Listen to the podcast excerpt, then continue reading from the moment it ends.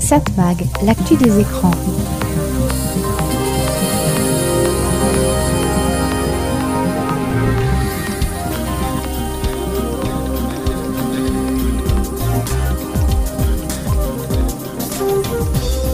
Hello, bonjour, très heureux de vous retrouver. C'est Serge Surpin qui vous propose, comme chaque semaine sur cette fréquence, Satmag. Satmag, c'est toute l'actu des médias, l'actu de la communication, l'actu des écrans. On parle donc de ce qui fait parler un peu partout, ce que parfois vous condamnez, ce que vous critiquez? Ou parfois vous aimez? Et oui, les médias, ils suscitent beaucoup de, de réactions. Au sommaire cette semaine, on évoquera les audiences de la télévision le mois dernier, au mois de janvier 2023.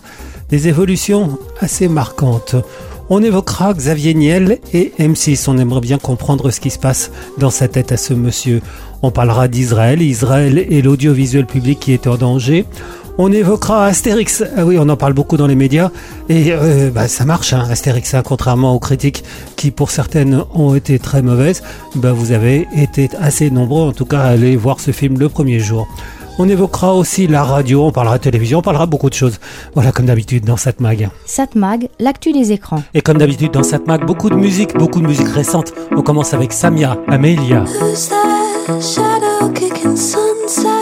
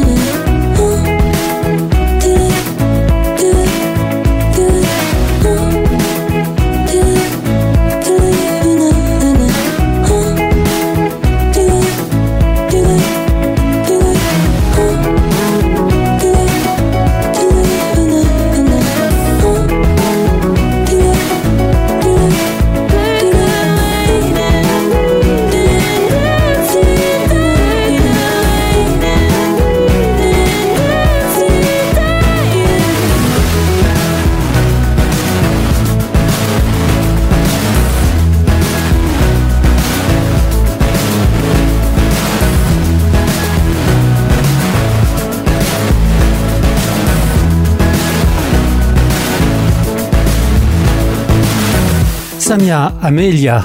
Et avant de s'occuper des sujets qui nous ont passionnés cette semaine du côté des médias, on va aller voir ce qui s'est passé bah, il y a bien longtemps avec notre ami Christian Dauphin qui nous rappelle l'histoire des médias. Satmag, l'actu de la communication. nous avons le contrôle total de l'émission. Asseyez-vous tranquillement. Nous contrôlerons tout ce que vous verrez et entendrez. Vous allez participer à une grande aventure et faire l'expérience du mystère avec La formidable aventure de la télé. Avant la fin du mois de février, une nouvelle télévision commencera à émettre. Ce sera en France la première télévision musicale, privée et gratuite. Comme le ministre de la Communication socialiste Georges Filiou vient de l'annoncer, la sixième chaîne nationale sera musicale. Elle va ouvrir son antenne le samedi 1er mars 1986 à 14h.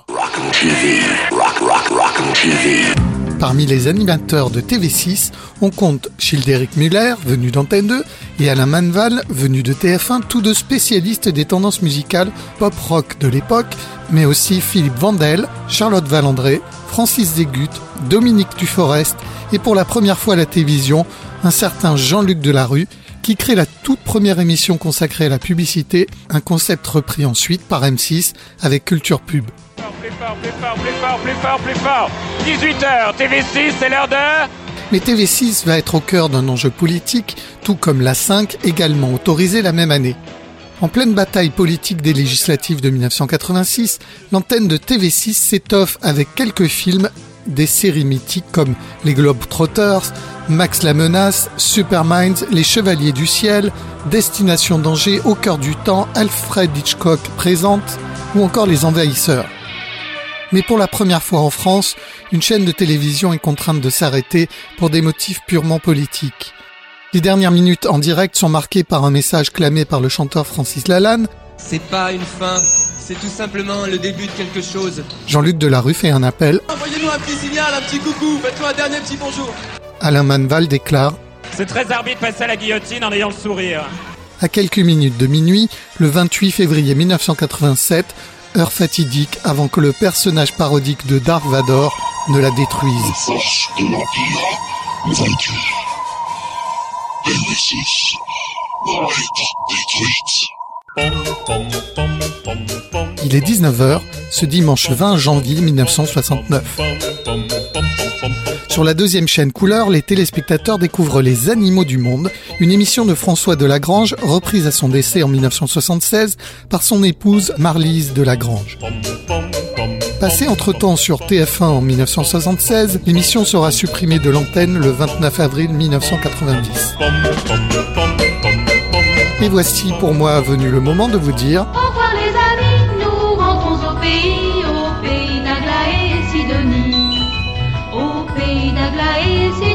Satmag, l'actu des médias. Ça, ça va rappeler des souvenirs à certains, bon, pas les plus jeunes évidemment. Alan Parsons Project, Eyes in the Sky. Vous savez qu'Alan Parsons avait été l'un des ingénieurs du son qui avait travaillé sur un album des Pink Floyd qui s'appelle Dark Side of the Moon. Et oui, ça explique tout.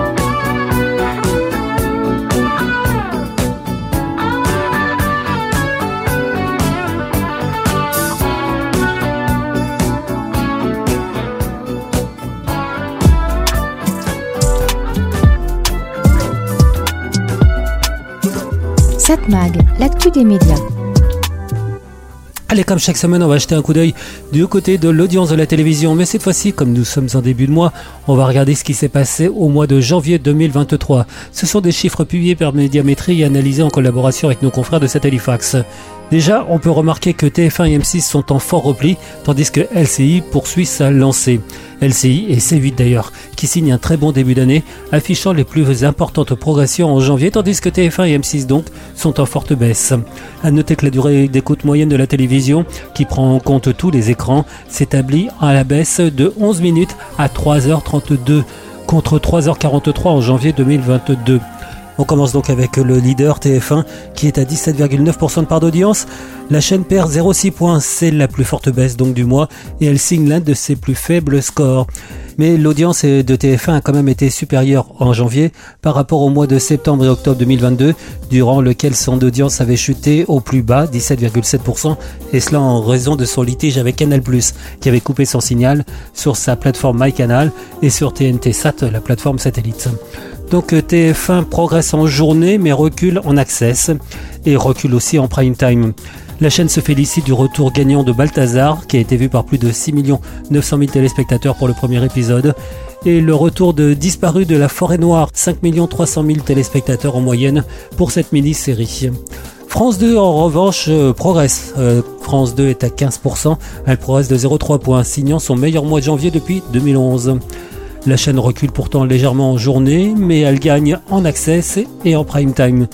Quatre soirées de la semaine sont en hausse, portées notamment par les séries Vortex, 18,7% de part d'audience lundi. César Wagner, 22,9% de part d'audience.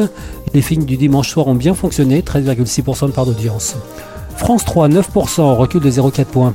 La chaîne est en baisse de 0,2 points en journée et quasi stable en access. Le prime time progresse un tout petit peu. Du côté de M6, 8,2%, c'est une remontée par rapport au mois dernier, mais par contre un recul par rapport à ce qui s'est passé l'année dernière, où elle a baissé donc de 0,5 points. La chaîne est en recul sur toutes les cases. France 5, 3,8%, elle est un peu près stable, même une petite progression de 0,1 point. Elle progresse évidemment grâce à C'est à vous la suite qui réunit chaque soir en moyenne près d'un million de téléspectateurs, tandis que C'est dans l'air a réalisé son record de la saison avec 1,6 million de téléspectateurs le 16 janvier. C'est mérité pour ses émissions. Arte conserve pour le deuxième mois consécutif sa part d'audience de 3,3%, une petite hausse de 0,1 point sur un an. Du côté de ce qu'on appelle les chaînes de la TNT, hors chaîne d'info, C8 s'empare de la première place. En un an, la chaîne du groupe Canal+, boostée par son talk show Touche pas à mon poste, a progressé de 0,4 points. C8 est à 3,4% de part d'audience. Elle devance ainsi sa rivale TMC qui elle est 0,2 points derrière 3,2% de part d'audience. Le talk show de TMC quotidien compte environ 1 900 000 téléspectateurs et s'est monté jusqu'à 2 500 000 téléspectateurs, soit le record TNT du mois.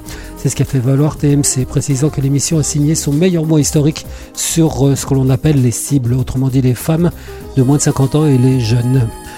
W9 recule de 0,3 points, 2,3%. A noter RMC Story, 2%, elle gagne 0,3 points, talonnée par RMC Découverte, stable à 1,9%. Parmi les points notables, TF1 Série Film qui recule de 0,3 points, 1,4% de part d'audience. Énergie et Gulli sont chacune à la baisse de 0,2 points et elles se retrouvent à 1% de part d'audience. C'est vraiment très faible pour ces chaînes. Alors si on fait le point sur l'audience par euh, groupe, autrement dit toutes les chaînes d'un groupe France Télévisions, largement leader avec 28,5% d'audience sur le mois de janvier, mais le groupe recule de 0,1 point. Bon ça va. Groupe TF1, 26,1% de part d'audience, ça fait une progression de 0,3 points sur un an. Groupe M6 est à 13,2%, une baisse de 0,9 points sur un an. Groupe Canal 7,6%, Groupe Next Radio, autrement dit BFM et les RMC 6,6%, Groupe Énergie 2,3%. Alors si on fait le point sur l'audience par euh, groupe, autrement dit toutes les chaînes d'un groupe France Télévisions, largement leader avec 28,5% d'audience sur le mois de janvier, mais le groupe recule de 0,1 point. Bon ça va. Groupe TF1, 26,1% de part d'audience, ça fait une progression de 0,3 points sur un an. Groupe M6 est à 13,2%, une baisse de 0,9 points sur un an.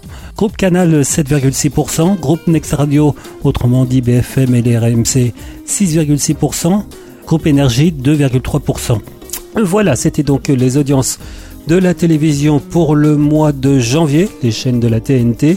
Évidemment, on n'a pas évoqué les chaînes d'infos, mais ça on va le faire dans quelques minutes. Je rappelle quand même que ces chiffres sont issus de sondages médiamétrie et analysés en collaboration avec nos confrères de Satellifax. Satmag, l'actu des médias. Elle est belle, elle est douce, mon itinérante.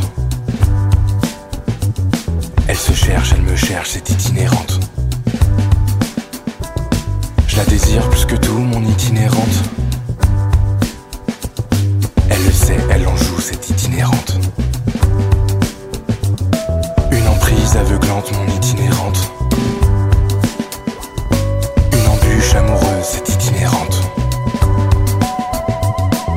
Mais face à face, tout paraît plus simple. Chérie,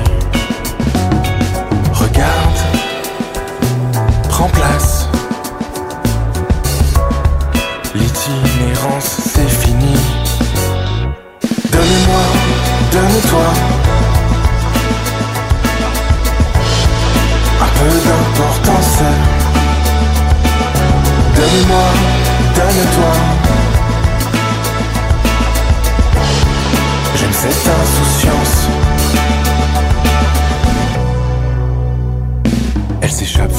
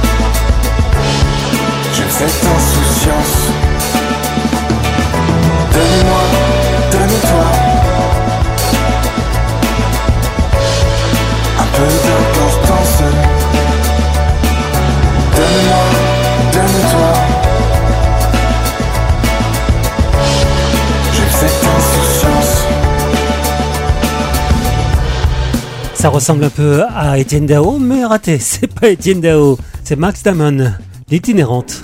Satmag, l'actu des médias. Allez, on reprend l'analyse des audiences de la télévision le mois dernier. Là, on va se focaliser sur les chaînes d'information. On rappelle que ce sont des chiffres publiés par Médiamétrie et analysés en collaboration avec nos confrères de Satellifax. BFM reste toujours la première chaîne d'information. BFM est la neuvième chaîne nationale. Elle a été parfois la cinquième chaîne nationale, mais c'est en période de crise. BFM TV conserve le haut du classement des chaînes d'information. Elle est à 2,7% de part d'audience, mais ne marque pas de progression. C'est même une petite baisse de 0,1 point sur un an.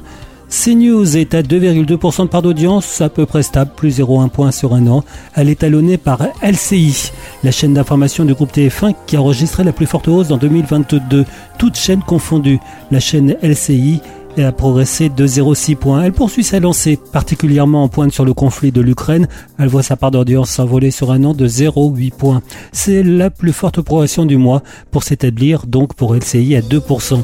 C'est le sixième mois consécutif où LCI indique se placer première chaîne d'information sur la durée d'écoute avec une moyenne de 38 minutes par téléspectateur par jour.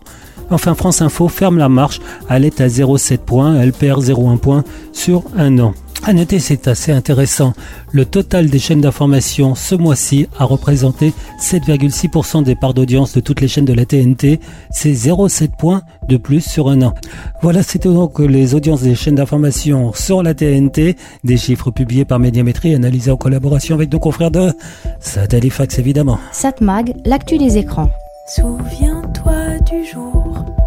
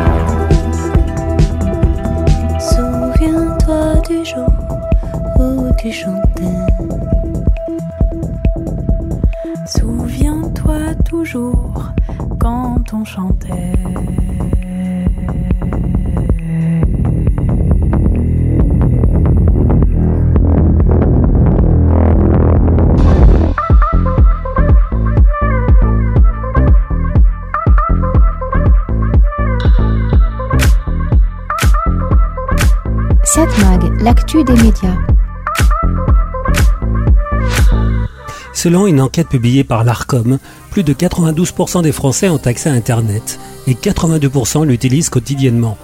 Déjà, même si ce chiffre paraît élevé, ça veut dire que 8% des Français n'ont pas accès à Internet.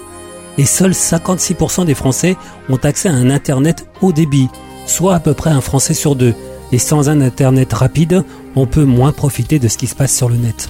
En tout cas, en ces moments où certains voudraient et conseillent de tenter de se déconnecter de temps en temps, 58% des Français ne pourraient plus se passer d'Internet plus d'une journée sans que cela leur manque. D'où le fait que d'après les études, on passe environ un tiers de notre temps éveillé devant un écran. Bah c'est logique, avec le développement des smartphones qui équipent 87% des Français de 12 ans et plus. Smartphones qui sont dans nos poches, facilement accessibles.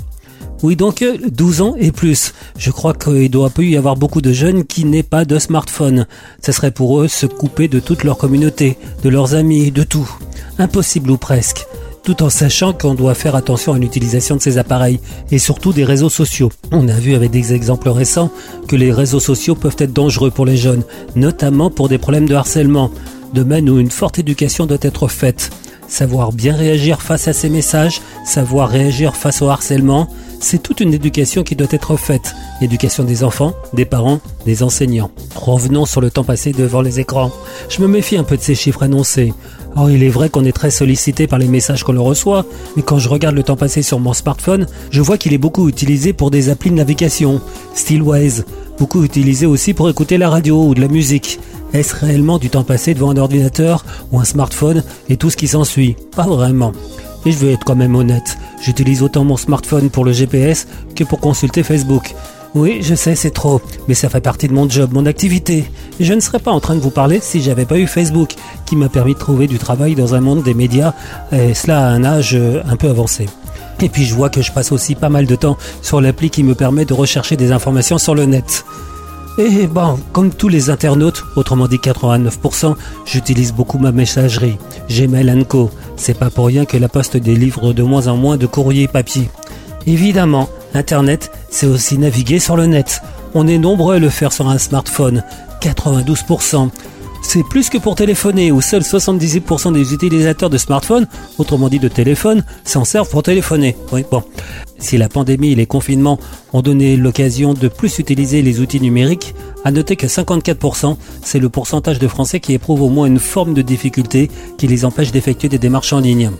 Lorsqu'ils n'arrivent pas à réaliser une démarche en ligne, les Français interrogés préfèrent qu'on leur explique comment réaliser la démarche seule, et cela afin de gagner une certaine autonomie, plutôt qu'on le fasse à leur place, d'autant plus que ces démarches en ligne mobilisent souvent des données personnelles sensibles. Mais en tout cas, ça n'empêche pas de faire des achats en ligne. 8 Français sur 10 le font. Tous ces chiffres sont issus d'une enquête du Crédoc réalisée pour l'ARCOM.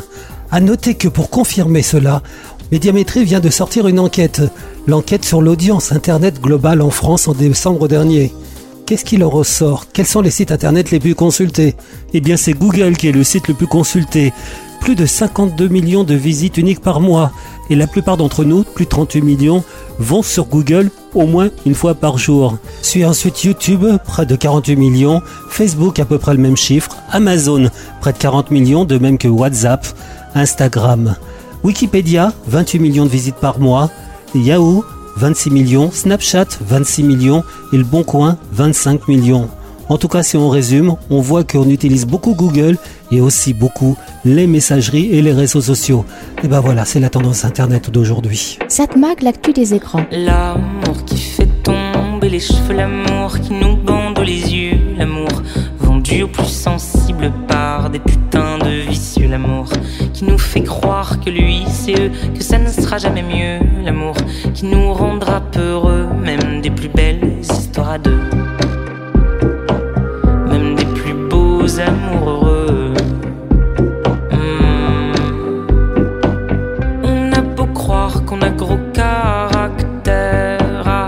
ces gens-là ont beaucoup de savoir-faire. Si tu veux pas rester bloqué dans leur filet, mieux vaut filer dès que t'y es. Mais comment savoir que t'y es alors que l'eau est bleue et que les oiseaux se font rares?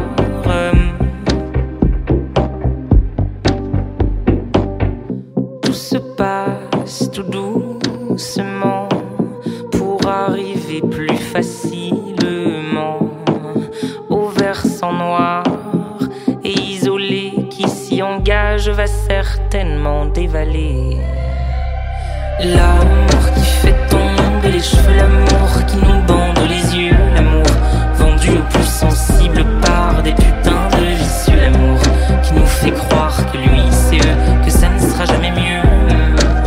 Oh oui, l'amour. Ces gens-là sont du genre très beau parleur, la guicheur, l'allumeur, le séducteur. T'auras beau être en train de chialer depuis des heures, monsieur te prêtera des erreurs, lui qui n'en fait jamais d'ailleurs. Tout se passe tout doucement dans ces murmures, le serpent et après la colère, il vous jure que ça c'est l'amour, l'amour ça rend fou, il en est sûr.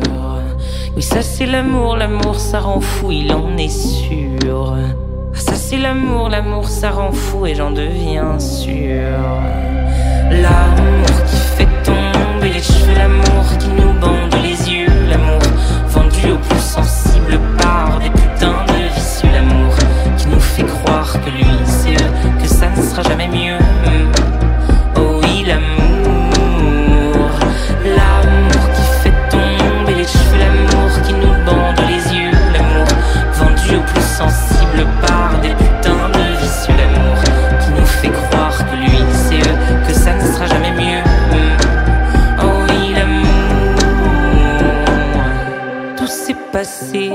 Silencieusement pour arriver finalement au pire des tableaux, au croupissant, la laissant éternellement belle au bois dormant, la laissant éternellement belle au bois dormant.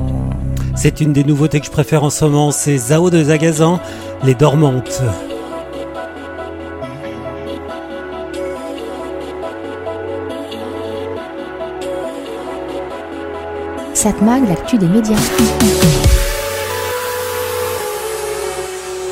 Bon, vous savez, c'est pas toujours évident, quand on doit produire une chronique quotidienne, de trouver des sujets intéressants, des sujets qui ne soient pas des redites, des sujets qui puissent vous intéresser. Surtout des sujets où il y a quelque chose d'intéressant à dire. Je m'explique. Il est évident que je suis l'actualité et je regarde les sujets que traitent mes confrères spécialisés dans le monde des médias. J'essaie de voir si je ne suis pas passé à côté d'un sujet ou si la manière dont on traite un sujet dans les médias est la bonne. Je peux alors critiquer, je peux rectifier et dire là franchement il se trompe. C'est l'avantage de suivre l'actualité des médias depuis pas mal de temps. Je décèle les évolutions à long terme, parfois même les incohérences dans ces évolutions, les revirements. Pourquoi je vous dis ça?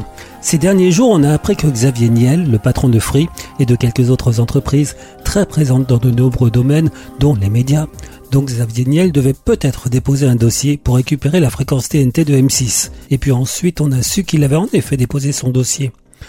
Déjà, j'ai mis quelques jours pour traiter ce sujet. Doit-on parler d'une possibilité, d'une éventualité alors que, bah, on comprenait pas trop cette histoire? L'Arcom retire M6 du canal 6 pour la remplacer par un projet flou, peu probable. Et puis Xavier Niel a déposé son dossier donc, qui doit être examiné par l'Arcom ce mois-ci. J'ai écrit une chronique là-dessus, un peu par obligation. Tous les médias en parlent, difficile de passer à côté. Mais voilà, on n'en sait pas plus sur le sujet, sinon que Xavier Niel affirme qu'il fera mieux que M6 dans le domaine de la création. Et euh, donc on se dit mais que va-t-il faire dans cette histoire alors que n'importe quel expert se dit qu'il n'y a aucune chance que l'Arcom sélectionne son projet? Cela dit, j'aurais l'air d'un idiot si justement l'Arcom sélectionnait le projet de Xavier Niel. Mais franchement, j'y crois pas. L'Arcom sait que les promesses pour obtenir un canal sur la TNT, ces promesses ne valent que pour ceux qui les entendent. Je caricature, mais si on relit les promesses du groupe Bouygues quand il a candidaté lors de la privatisation de TF1, entre promesses et réalité, et surtout dans le domaine de la création, il y a un grand écart. Idem pour M6 qui au départ devait être une chaîne à tendance musicale. Euh, idem encore pour BFM qui devait être une chaîne d'information économique, d'où son nom, Business FM, déclinaison de la radio BFM, ce qu'elle n'est jamais devenue. Alors oui, l'ARCOM ou ses prédécesseurs ont appris à faire un peu respecter le cahier des charges imposé aux chaînes, mais il est difficile de faire respecter l'esprit de ces cahiers des charges. On voit ce qui se passe actuellement à C8 et CNews. L'esprit de la loi n'est pas vraiment respecté quand on pense à l'équilibre de l'expression. Donc retirer la fréquence à M6 serait à première vue aberrant. D'autant plus que le groupe M6 respecte ses obligations. Le groupe est rentable, très rentable. Ça, on peut faire d'ailleurs confiance à RTL Group, son propriétaire, pour savoir bien gérer. M6 va certainement faire des propositions pour investir un peu plus dans la création. Mais donc, on est obligé de vous parler d'un truc que l'on ne comprend pas. Que va faire Xavier Niel dans cette galère, alors qu'il n'a aucune chance, ou presque, d'avoir la fréquence? Prendre aux dates?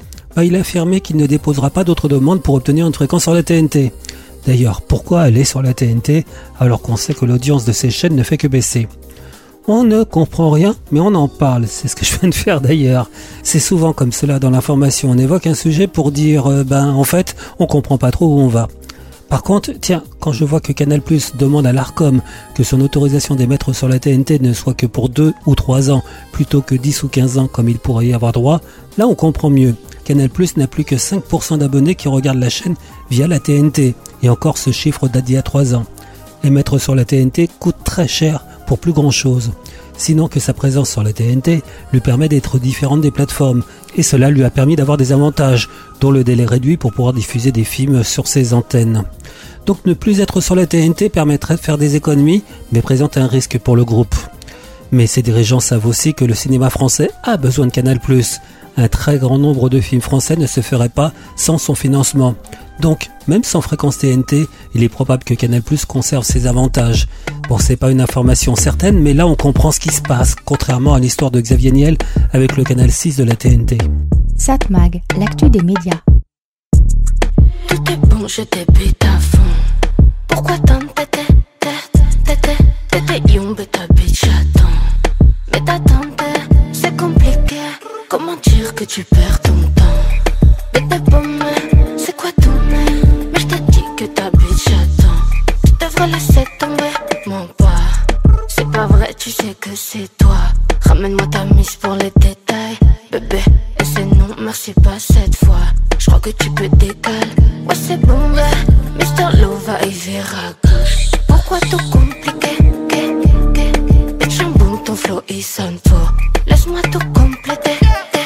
T'es mamacita Pour- Pourquoi t'es passé si tard Trouve pas que ce soit équitable. J't'aurais dit Othello mais j'ai pas l'étal. Chérie t'es la plus belle de la table. Toi, toi, toi moi tu sais c'est pour la life. Ouais j'ai assez dormi sur la paille. Non, non, non, non c'est tous les deux sur la table. Elle est passée par là, y'a son tombé à terre, on a bossé par là. Y'a sa poussée en l'air, son place était car là. Mais là c'est Jennifer, on a bossé par là. Passée par là. Elle en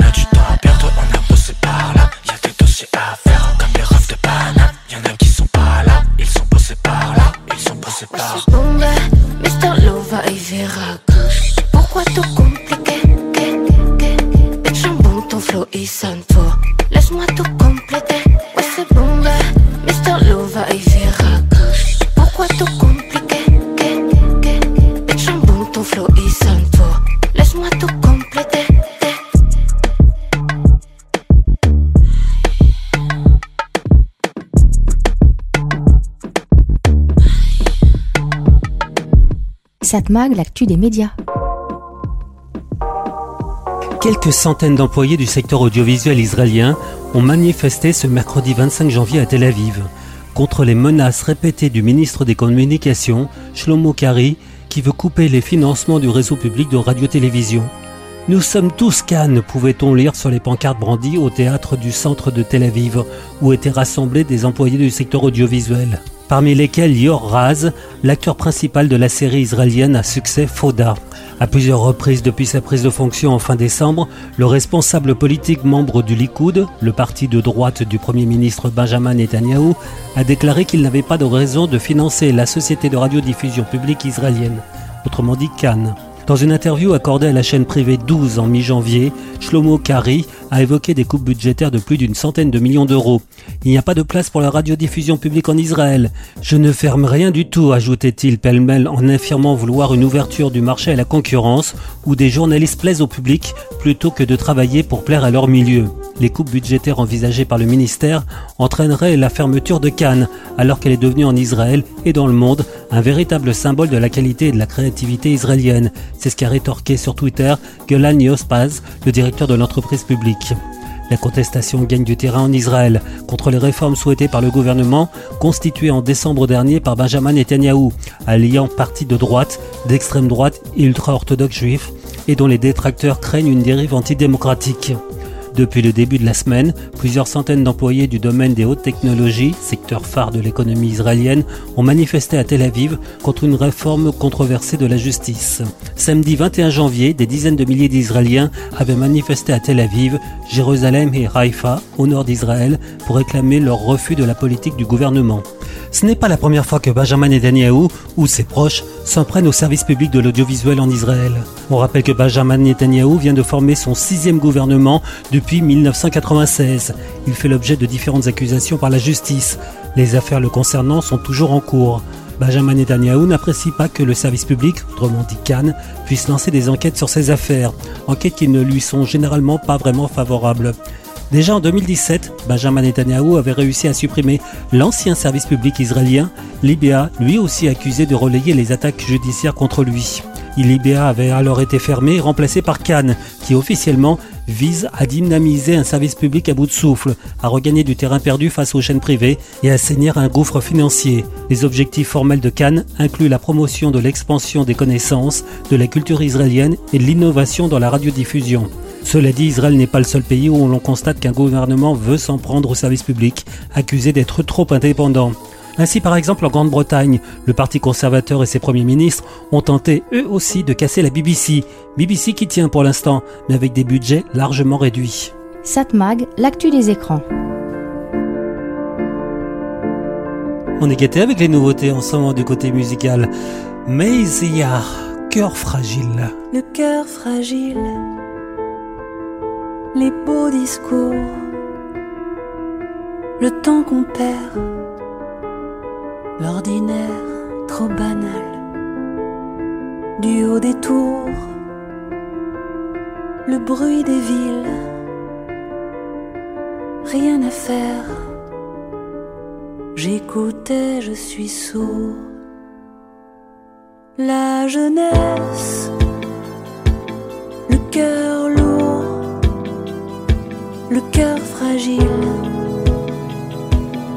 la promesse d'une image, le présent qui défile, l'animal qui a mal, le cœur fragile, le paysage sans horizon, sans bagage. C'est difficile, sans attention, c'est difficile, sans équipage, c'est difficile. La jeunesse,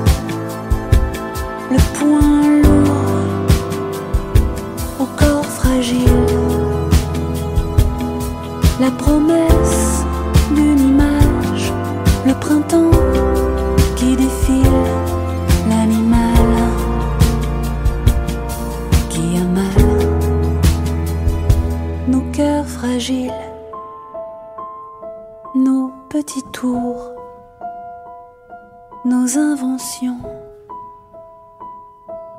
C'est inutile sans ta main sur le front. C'est inutile sans ton visage. C'est inutile. La tendresse,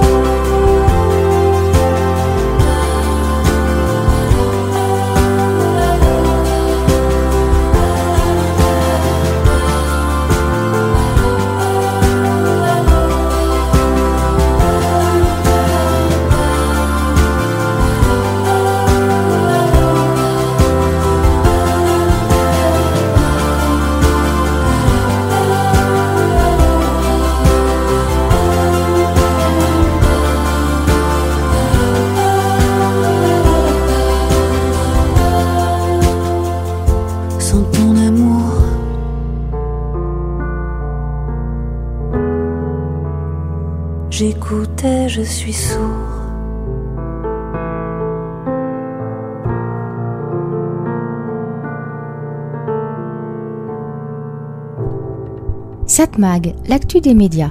Bon, bah, je crois que je vais faire une chose euh, que je voulais pas faire. Je vais parler ici d'un sujet alors qu'il y a quelques jours, je critiquais ce qu'il faisait. Je m'explique. Astérix et Obélix, l'Empire du Milieu. Le film de Guillaume Canet sort sur les écrans.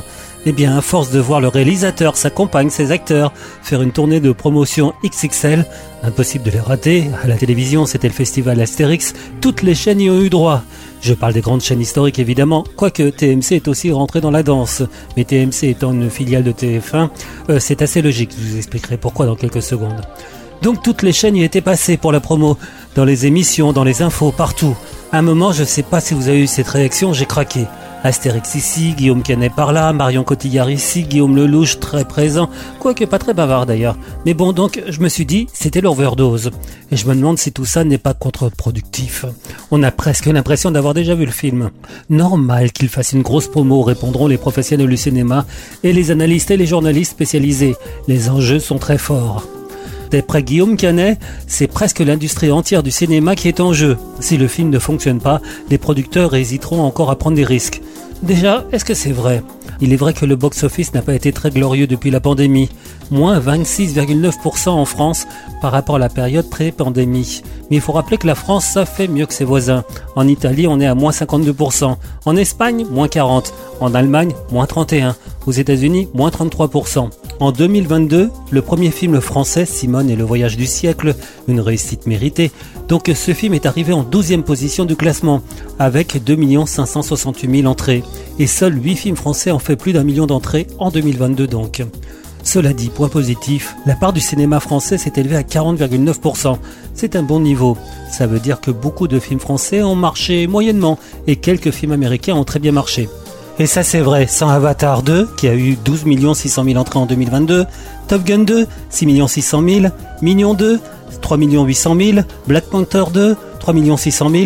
Euh, pas très original, les Américains, ils fonctionnent surtout avec les suites.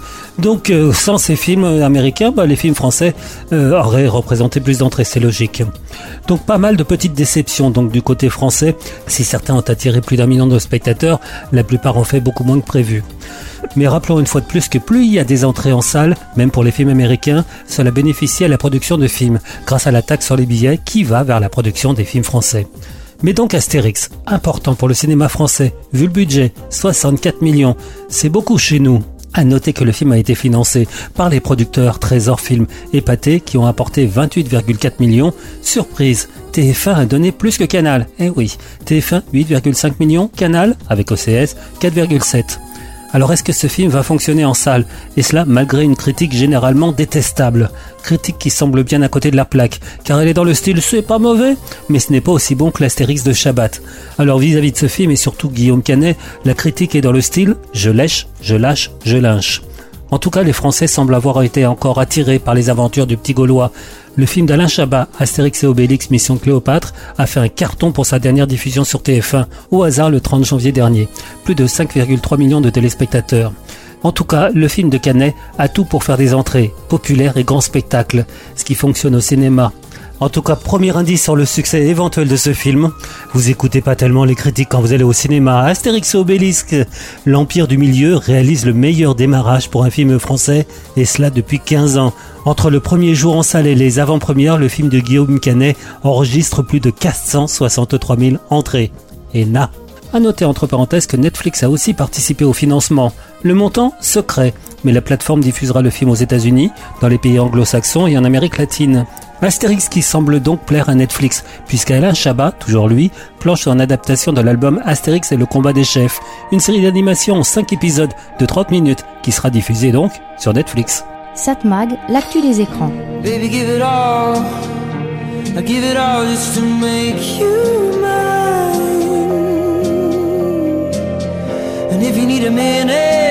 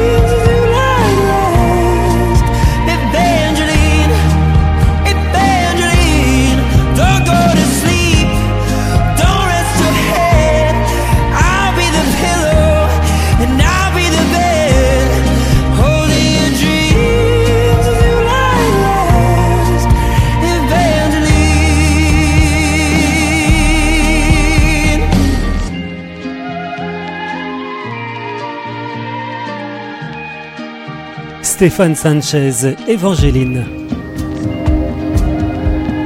Satmag, l'actu des médias. Bon, une fois de plus dans cette chronique, je vais parler radio. Mon sujet préféré, pas seulement parce que je vous parle dans le poste, mais parce que j'aime ce média. Je vais pas m'étendre sur les raisons pour lesquelles j'aime ce média. J'avais commencé à écrire des lignes là-dessus, mais finalement, j'ai tant à dire que ça allait prendre toute ma chronique. Mais donc la radio, vous le savez, mais pas seulement parce que je vous l'ai dit, la radio, comme beaucoup de médias, est moins suivie qu'avant. Elle ne va pas disparaître, sauf peut-être pour les radios les plus fragiles. Mais la radio en tant que telle doit faire la place à de nouveaux médias.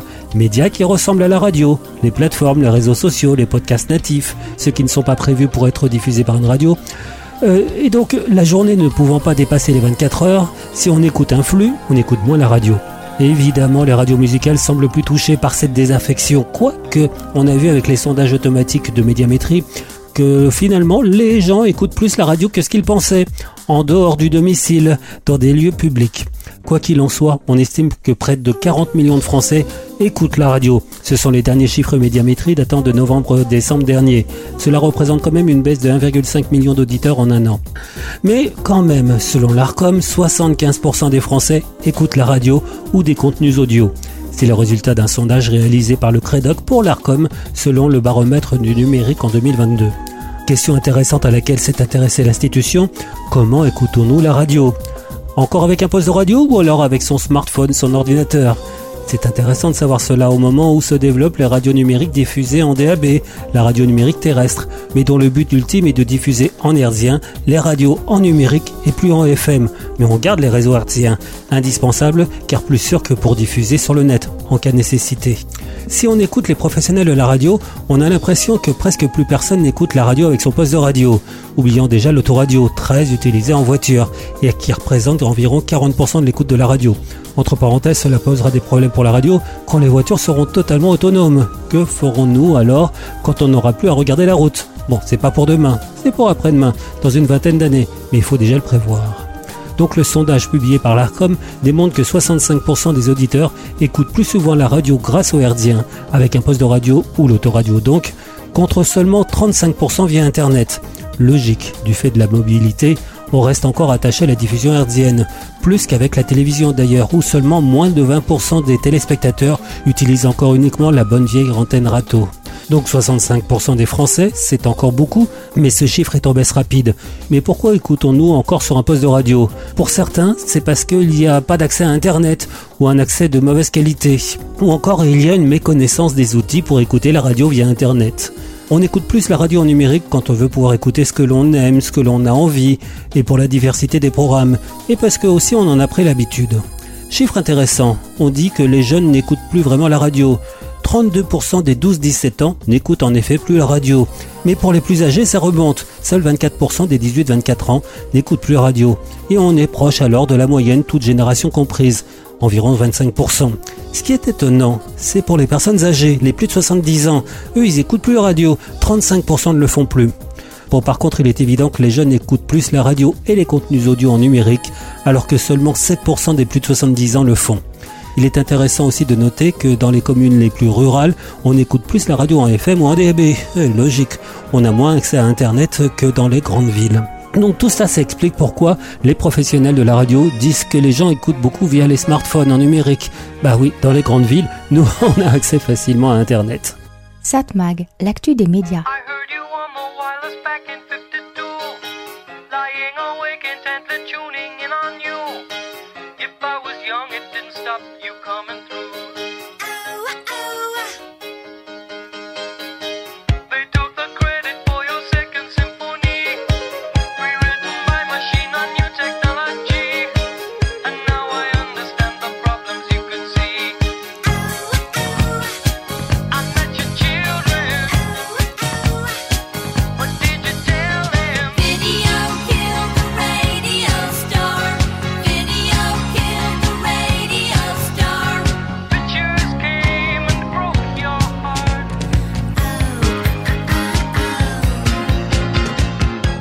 Je ne pouvais pas la rater celle-là. Video Kill the Radio Star, The Bangles.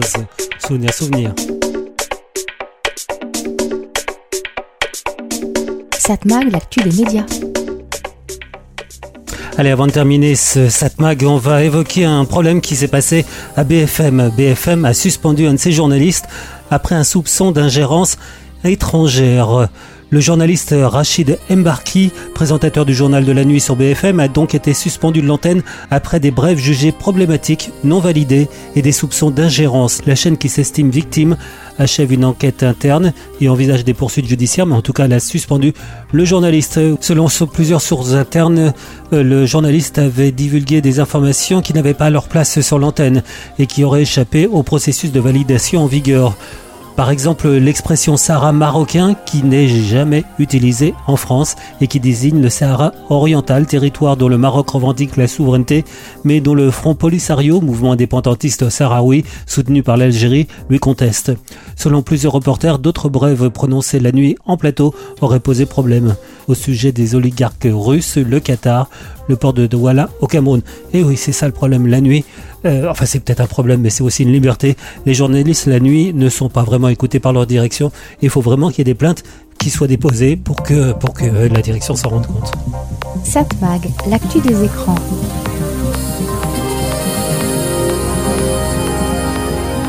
Et donc voilà, Satmag c'est terminé, c'était Serge Chopin qui vous proposait, comme chaque semaine sur cette fréquence, Satmag, l'actu des médias, l'actu de la communication, l'actu des écrans. Des sujets tout aussi passionnants tout le temps, tout le temps, tout le temps. J'espère vous retrouver dès la semaine prochaine, toujours ici sur cette fréquence. À très bientôt, bye bye, au revoir.